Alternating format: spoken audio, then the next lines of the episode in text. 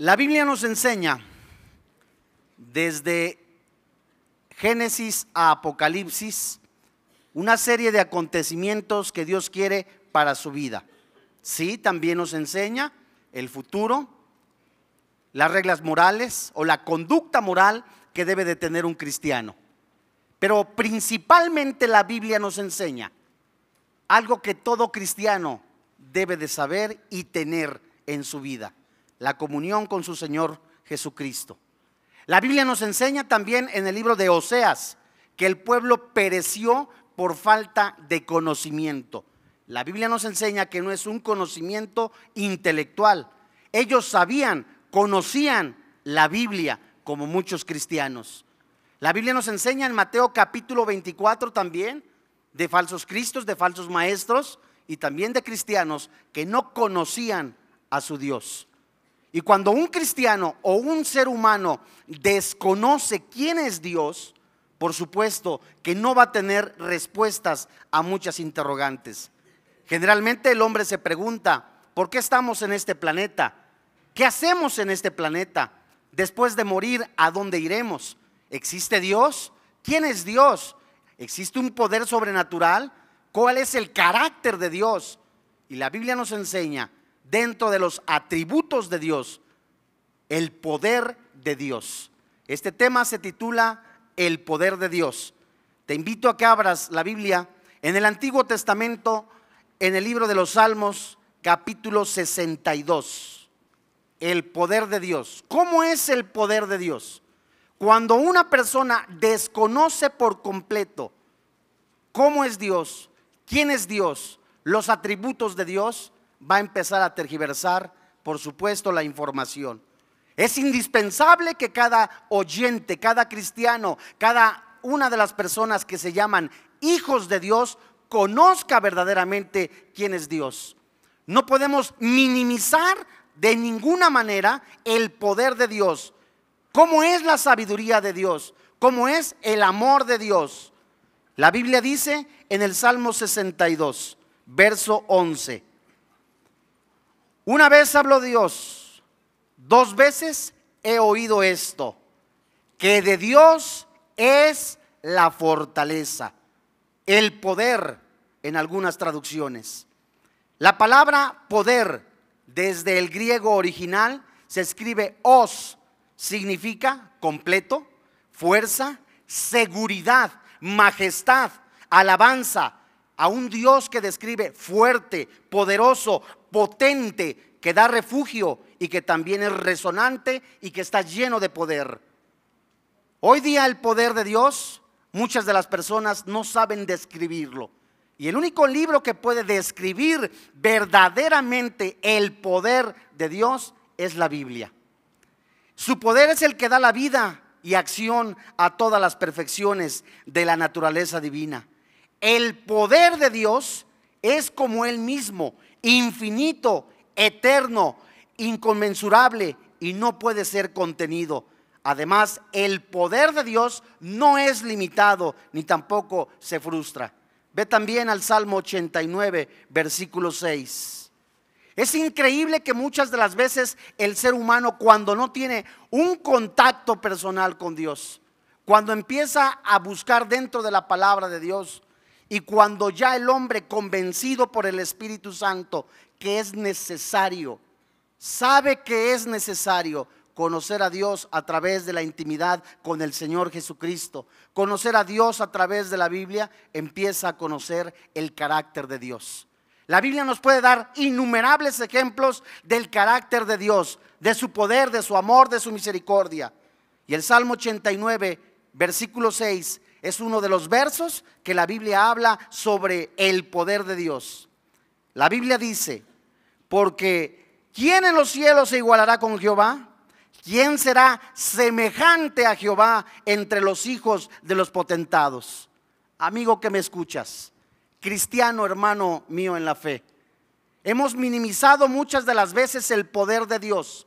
Hemos creído que Dios puede ser comparado con el papel o con la madera. Hemos creído que el poder de Dios puede ser comparado con metales como el oro y la plata. Hemos de alguna manera, en algún momento, pensado que Dios es más pequeño de lo que nosotros podemos imaginar. La Biblia llama categóricamente a un Dios celoso, grande y poderoso, el que ha creado el cielo, la tierra y todas las cosas, lo llama poderoso. ¿Quién era Dios? ¿Cómo es Dios? Que el mismo hombre cuando le pedía con clamor al mismo Señor Jesucristo, con clamor, Señor, sáname, el mismo Dios con un solo decir, sé sano, lo sanaba. ¿Quién era Dios de tal manera que al momento de la creación, no como un constructor que utiliza de alguna manera tabiques, varilla o algunos instrumentos, necesita tiempo para hacerlo? ¿Cómo es Dios que con tan solo decir, se ha hecho, ha sido hecha la creación? Estamos hablando de un Dios poderoso. Estamos hablando de un Dios vivo, de un Dios más allá de nuestro intelecto. Estamos hablando de un Dios que sobrepasa sobre todas las cosas, más allá de lo que nosotros pensamos. ¿Quién es ese Dios? Que no solamente da vida al que estaba muerto a través de Jesucristo. El poder de Dios es expresado a través de su propia voz, de acuerdo a lo que dice el Salmo 29, versículo 3. El mismo dedo de Dios, su poder se describe en Éxodo capítulo 8, versículo 19. El poder de Dios es expresado a través de su mano, de su brazo y el trueno de su poder, como lo describe Éxodo y Job. De la misma manera, la Biblia nos enseña en los Salmos, en Isaías, cómo el poder de Dios es grande, fuerte, glorioso, eterno, soberano, irresistible, incomparable, inescrutable e insondable. No estamos hablando de un Dios común y corriente.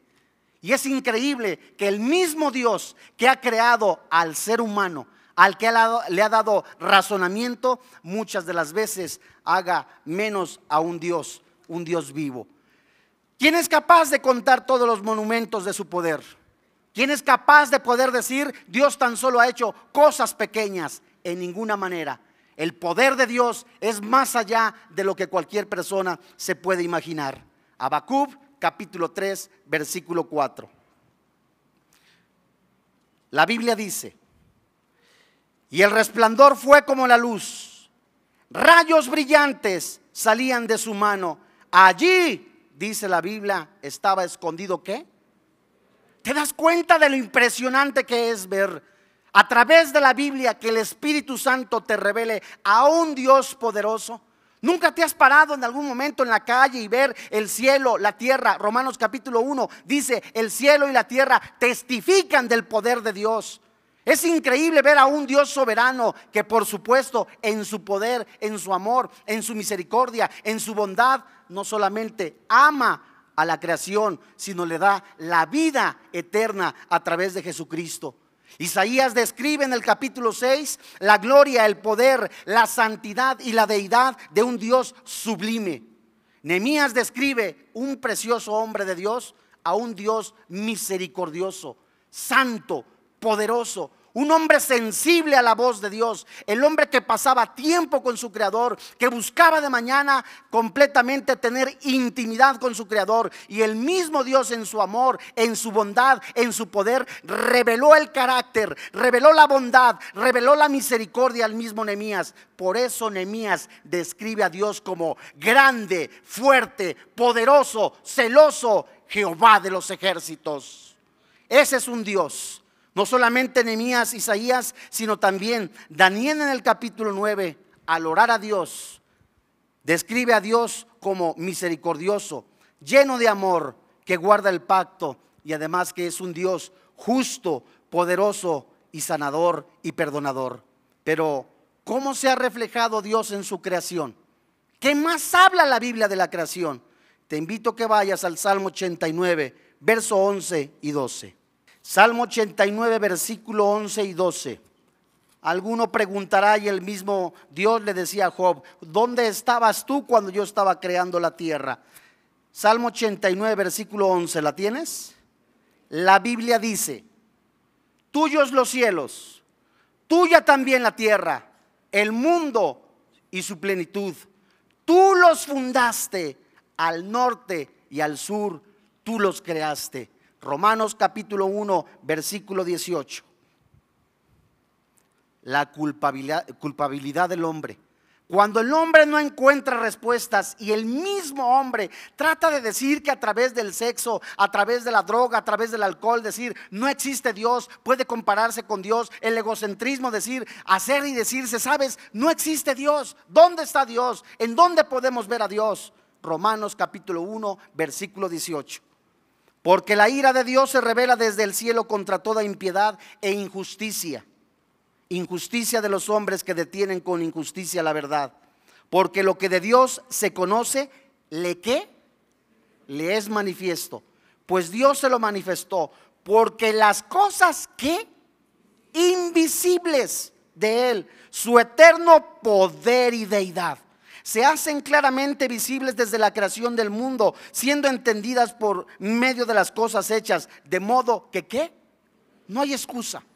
No hay excusa para una persona decir no existe Dios o no hay poder de Dios. La misma nación de Israel testifica la existencia de Dios, testifica el poder de Dios.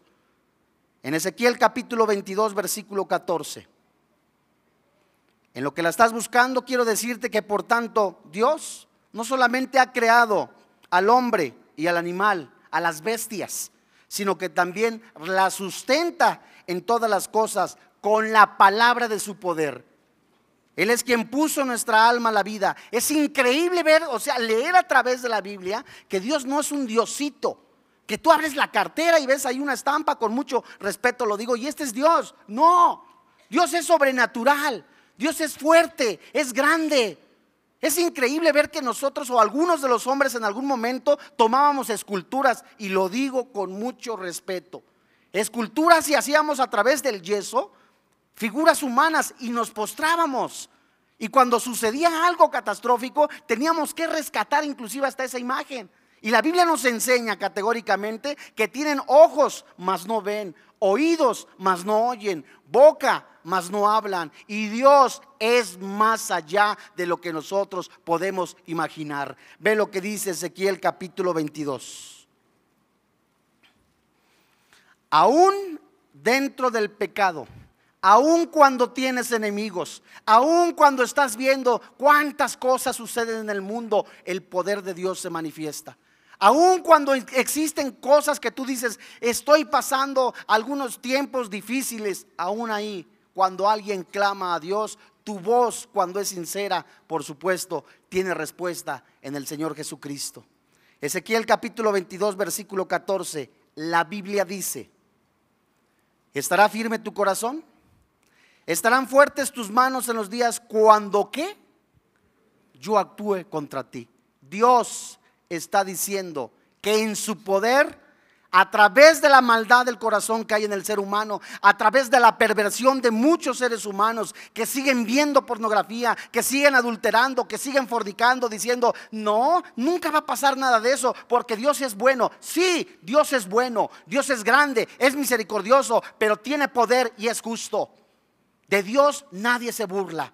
La Biblia nos enseña en Romanos capítulo 9, versículo 22, cómo el poder de Dios fue manifestado cuando Sodoma y Gomorra fueron destruidos con el fuego y el azufre. Y algo impresionante antes de leer Romanos capítulo 9, versículo 22. Es increíble ver un Dios de poder, ese Dios grande, celoso, poderoso, en el que tantas personas pueden decir, ¿en dónde está el poder de Dios? ¿Acaso Dios estará entre nosotros? Vete antes a, Éxodo capítulo 14, que esta cita el Señor nos las está dando. En medio de la tribulación, en medio de la angustia, en medio del desempleo, en medio de tantas cosas, alguna alma podrá decir, ¿y el poder de Dios en dónde está? ¿En dónde está el poder de Dios en mi vida? ¿Acaso no podrá destruir mis enemigos? ¿Acaso la persecución que yo estoy teniendo no podrá ser terminada? Los israelitas cuando cruzaron el Mar Rojo también estaban quejándose. Ve a Éxodo capítulo 14. ¿Ya la tienes?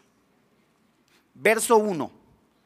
Habló, Jehová a Moisés diciendo, di a los hijos de Israel que den la vuelta y acampen delante de Pi Airot, entre Migdol y el mar hacia Baal Serofón. Delante de él acamparéis junto al mar porque Faraón dirá a los hijos de Israel, encerrados están en la tierra, el desierto los ha encerrado, y yo endureceré el corazón de Faraón para que lo siga. Y seré glorificado en Faraón y en todo su ejército, y sabrán los egipcios que yo soy Jehová. Y ellos lo hicieron así. Y fue dado aviso al rey de Egipto que el pueblo huía. Y el corazón de Faraón y de sus siervos se volvió contra el pueblo y dijeron, ¿cómo hemos hecho esto de haber dejado a Israel para que no nos sirva? Y unció su carro y tomó consigo su pueblo y tomó 600 carros escogidos y todos los carros de Egipto y los capitanes sobre ellos. Y endureció Jehová el corazón de Faraón, rey de Egipto, y siguió a los hijos de Israel. Pero los hijos de Israel habían salido con qué? Es increíble que hoy muchas de las veces le damos más importancia a los problemas. Le damos más importancia a la crisis económica. Le das más importancia a todo al desempleo cuando no has descubierto que tienes un Dios de poder es increíble que muchos de nosotros los problemas pequeños los hagamos grandes cuando tenemos un Dios grande. Es increíble que, la enfermedad de un hermano, de un familiar, de un pariente, la hagas más grande cuando sabes que tienes un Dios de poder. Es increíble que cuando un cristiano se atemorice al ver los problemas, cuando no descubre que tiene un Dios de poder.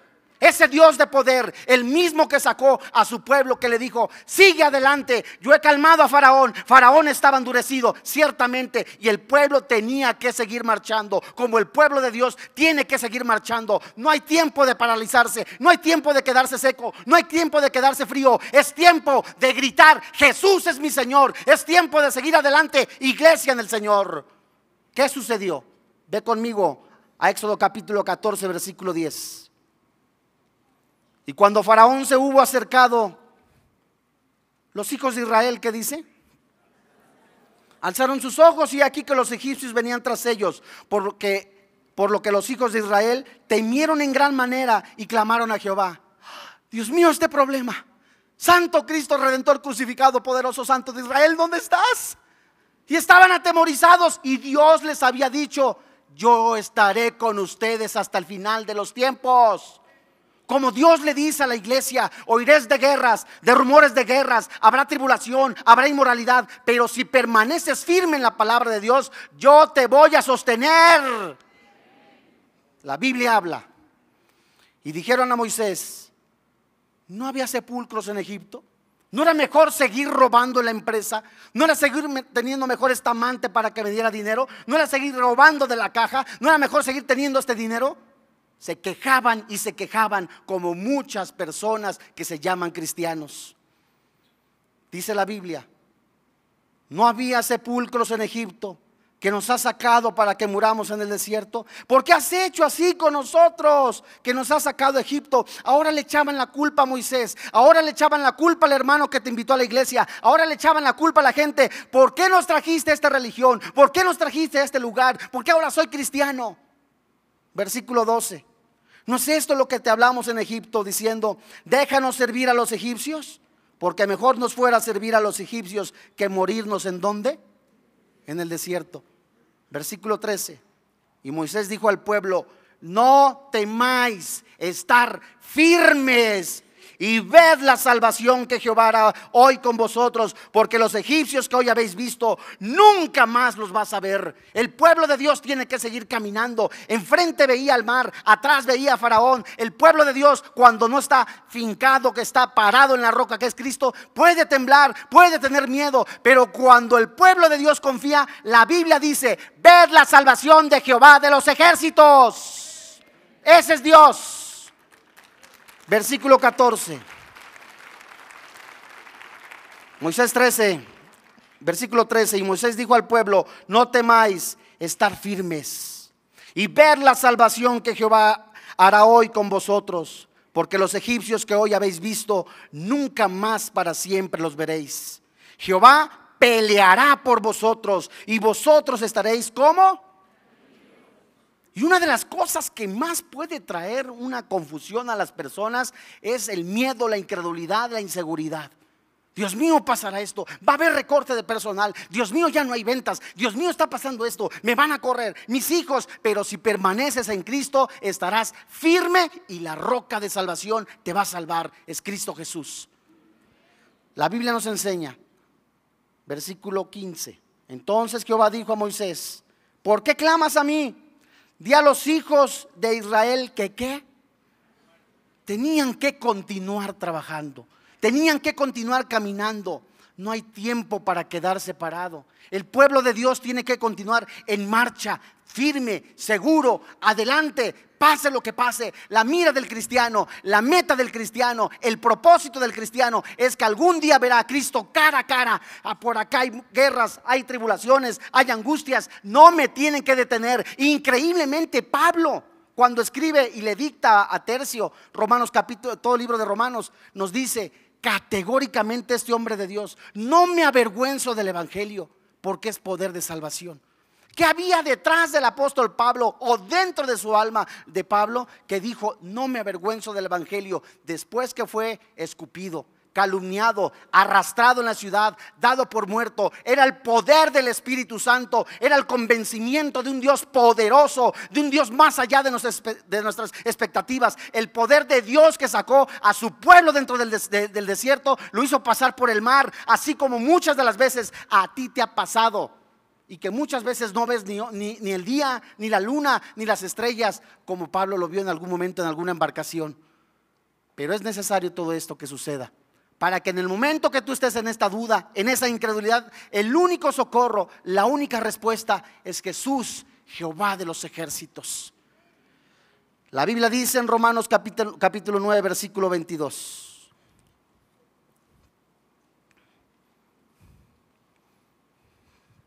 Aún dentro del enojo, la indignación por el pecado, Dios muestra su poder a través de la paciencia. Muchas personas que creen, no, pues cuál, Dios es bueno, sí, es bueno, pero es justo. Y sigues golpeando a tu esposa, la sigues haciendo menos, sigues viendo pornografía, sigues estando en el pecado y dices, Dios algún día me va a perdonar. Pero ve lo que dice Romanos capítulo 9, versículo 22. ¿Y qué? Si Dios queriendo mostrar la ira y hacer notorio su poder, ¿Qué dice la Biblia? Soportó con mucha mansedumbre, mansedumbre, los vasos de ira preparados para muerte. Ve conmigo a Génesis. Dios, en su amor, en su misericordia, de la misma manera, 120 años esperó. 120 años le predicó al pueblo de Dios. Noé arrepiéntete. Pero el pueblo seguía comiendo y bebiendo, dándose en casamiento, comían y bebían. ¿Qué significa esto? El centro del placer de esas personas estaba en su corazón, estaba en su estómago. No les importaba el adulterio, no les importaba estar disfrutando de inmoralidad, no les importaba el pecado, pero el poder de Dios se derramó a través de su ira, el enojo en su indignación. Pero Dios también en su amor y en su misericordia, sigue mostrando a través de su palabra ese amor tan precioso, ese poder de santidad que hay en su, persona. En Génesis capítulo 18, la Biblia dice, ¿cuántas promesas hay de Dios? Y muchos de nosotros decimos, ¿acaso Dios no hará justicia en mi vida con su poder? ¿Acaso Dios no volverá sus ojos hacia mí por causa de tanta maldad que ha habido? ¿Acaso Dios no tomará, por supuesto, mi queja, mi dolor, mi angustia, mi aflicción? ¿Y cuántos dicen, sabes, cuántos ejemplos podemos ver en la Biblia? Pero es necesario que a través de la comunión con el Señor Jesucristo, que así como el Espíritu Santo, la columna de humo, la columna de fuego, iba dirigiendo al pueblo rumbo hacia, hacia la salvación, así de la misma manera nosotros somos conducidos en esta leve y pasajera tribulación momentánea, no es eterna, en ese pasar de este planeta, es necesario que no desmayes, que sigas firme has escuchado de promesas, has escuchado la Biblia, es necesario que tú esperes para ver el poder de Dios en tu vida. ¿Qué voy a hacer? Alguno te preguntarás. Génesis 18, versículo 10. Esta es una promesa que Dios hizo a un hombre de Dios, Abraham. Y dice la Biblia en el versículo 10. Entonces dijo, de cierto volveré a ti y según el tiempo de vida he aquí que Sara tu mujer tendrá un hijo. Y Sara escuchaba a la puerta de la tienda que estaba detrás de él. Y Abraham y Sara eran viejos, de edad avanzada. Y Sara había cesado ya la costumbre de las mujeres. Se rió, pues Sara entre sí diciendo, después que he envejecido, ¿tendré deleite siendo también mi señor ya viejo? Entonces Jehová dijo a Abraham, ¿por qué se ha reído Sara diciendo, ¿será cierto que he de dar a luz siendo ya vieja? ¿Hay para Dios alguna cosa difícil? Al tiempo señalado volveré a ti y según el tiempo de la vida, Sara tendrá un hijo. ¿Cuántos se han reído de Dios porque no le han creído? ¿Cuántos no han dicho, son? Dios no lo puede hacer? Minimizan el poder de Dios. Ay, mira nada más la sanidad o la enfermedad de mi hermano, de, fulano de tal. Quizás no vaya a pasar nunca y se enfrían. ¿Cuántas personas dicen fulano de tal de ninguna manera? ¿Sabes? No, hombre, ese para que se vuelva cristiano. Jamás. ¿Cuántas personas dicen, tengo tantos años esperando en el Señor, ser mamá, ser papá, me ha pasado esto, me ha pasado aquello, me ha pasado el otro, pero ver la salvación, ver el poder de Dios que se puede glorificar en tu vida. Ve ahora a Romanos capítulo 4. Si Dios te ha prometido descendencia, si Dios te ha prometido ser padre, por supuesto que Dios lo va a cumplir. Si Dios te ha prometido que a través de la santidad, que a través de la búsqueda de Dios, lo que tú le pidas, glorifica a Dios, por supuesto que Dios te lo va a entregar. Romanos capítulo 4, versículo 17. ¿Lo tienes? Ahí estaba la promesa.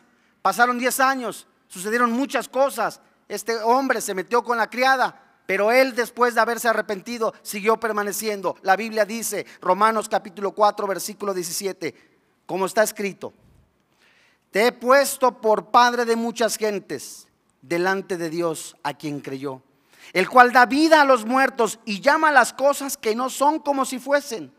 Él creyó en qué? En esperanza, contra esperanza, para llegar a ser padre de muchas gentes. Conforme a lo que se le había dicho, así será tu descendencia.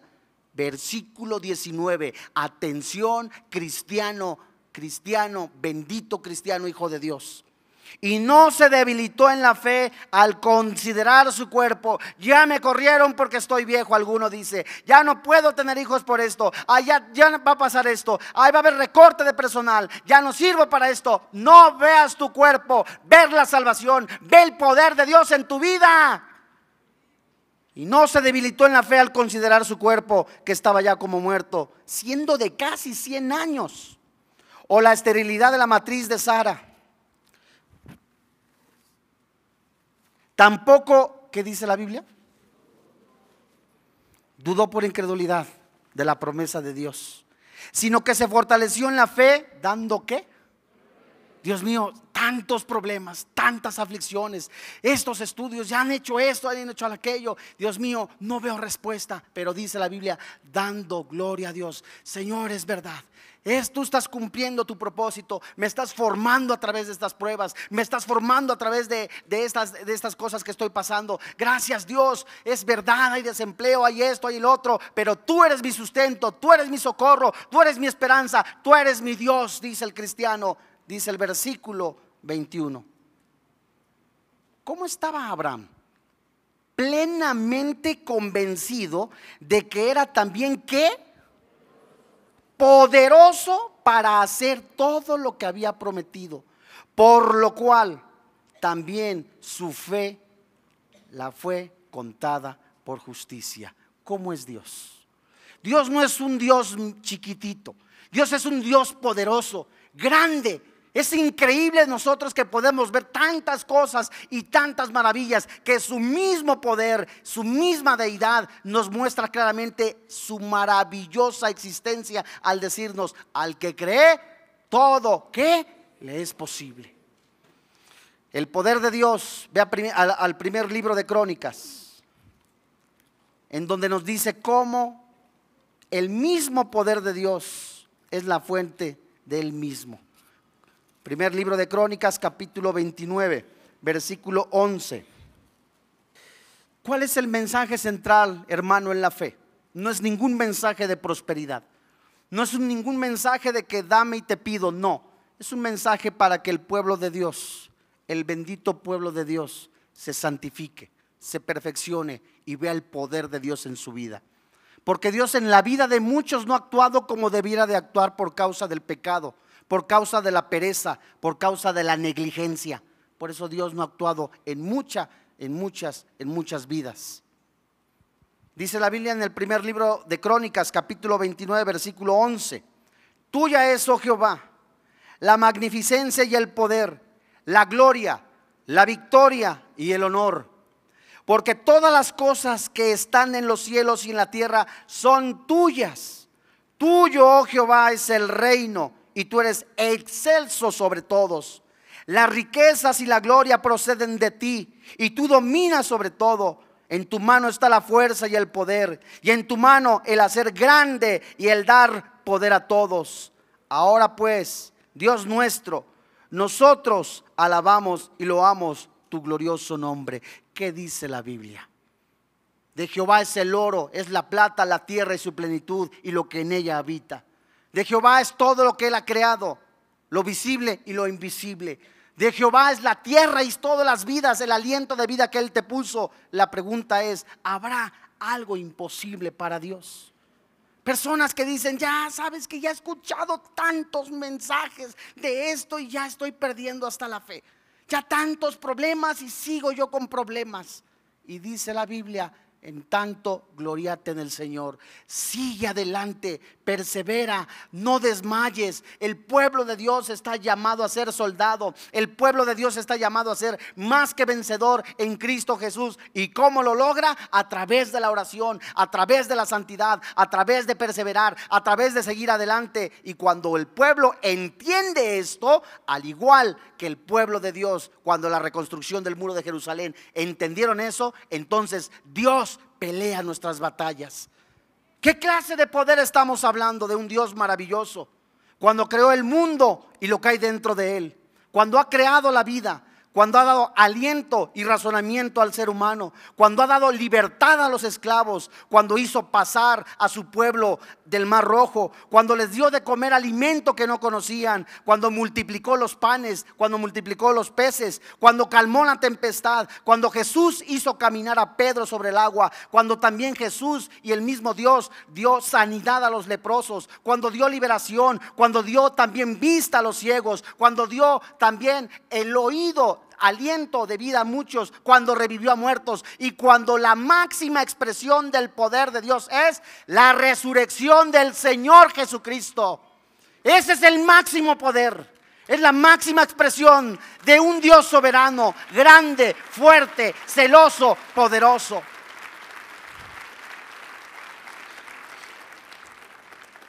La Biblia nos enseña que muchos de nosotros no hemos aprendido ni a alabar a Dios, ni a exaltar a Dios, ni a vivir en santidad, ni a ver las cosas como Dios quiere que las veamos. Y Dios hoy nos llama a vivir en santidad y empezar a conocer el poder maravilloso de Dios. Algunos temores o miedos te han hecho que tú retrocedas. Algunas partes de tu vida que te han hecho completamente incrédulo han hecho que en tu vida no perseveren. Hoy es el tiempo en que Dios te ha llamado a ser más que vencedor. A ti, padre de familia, a levantarte en tu casa y ser el atalaya. A ti completamente, hombre de familia, que ya no trates a tu esposa como la venías tratando, que ahora la trates como Cristo a la iglesia. Entonces, cuando ames a tu esposa como Cristo a la iglesia, verás el poder de Dios en tu vida. Hoy en este día, no quisieras con todo tu corazón decirle a Dios, Señor, quiero ver tu gloria. Quiero soltarme de esta incredulidad. Quiero soltarme completamente de este mundo, completamente de confusión. Quiero ver el poder de Dios. Quiero confesar mis pecados. Quiero ser libre. Porque muchos siguen siendo presos. Siguen siendo presos del alcohol. Siguen siendo presos de la nicotina. Siguen siendo presos de la pornografía. Y muchos no han conocido el poder de Dios. Vamos a orar.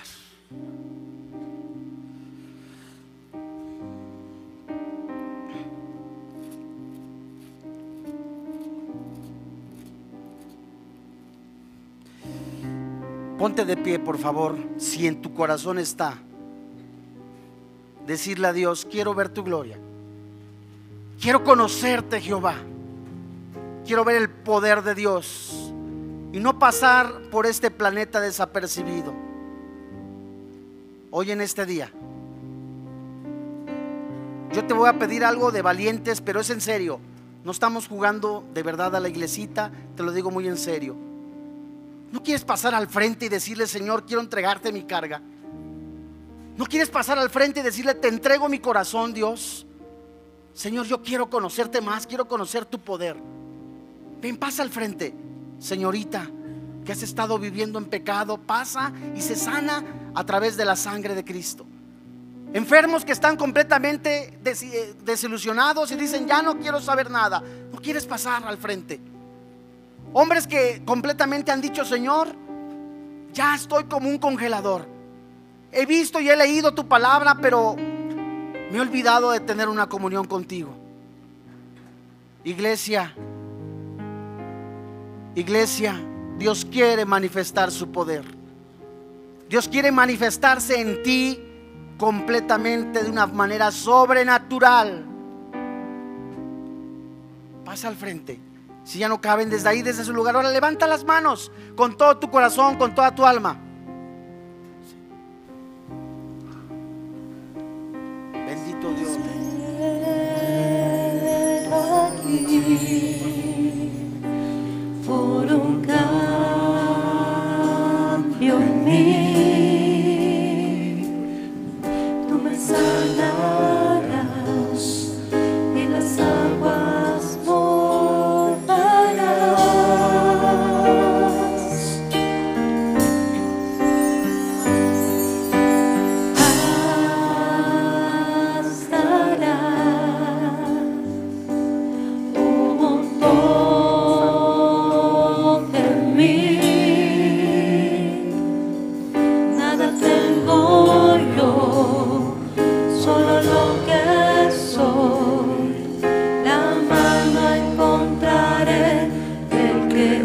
say.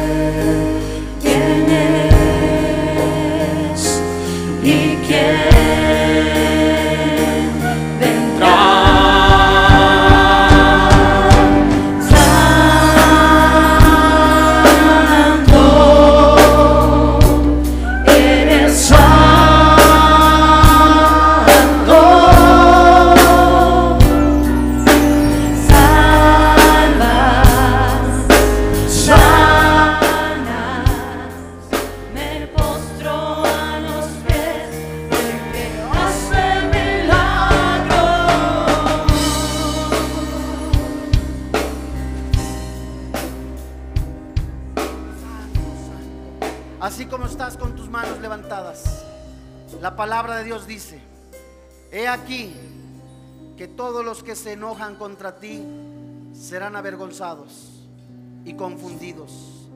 Serán como nada y perecerán los que contienden contigo. Buscarás a los que tienen contienda contigo. Serán como nada y como cosa que no es aquellos que te hacen guerra.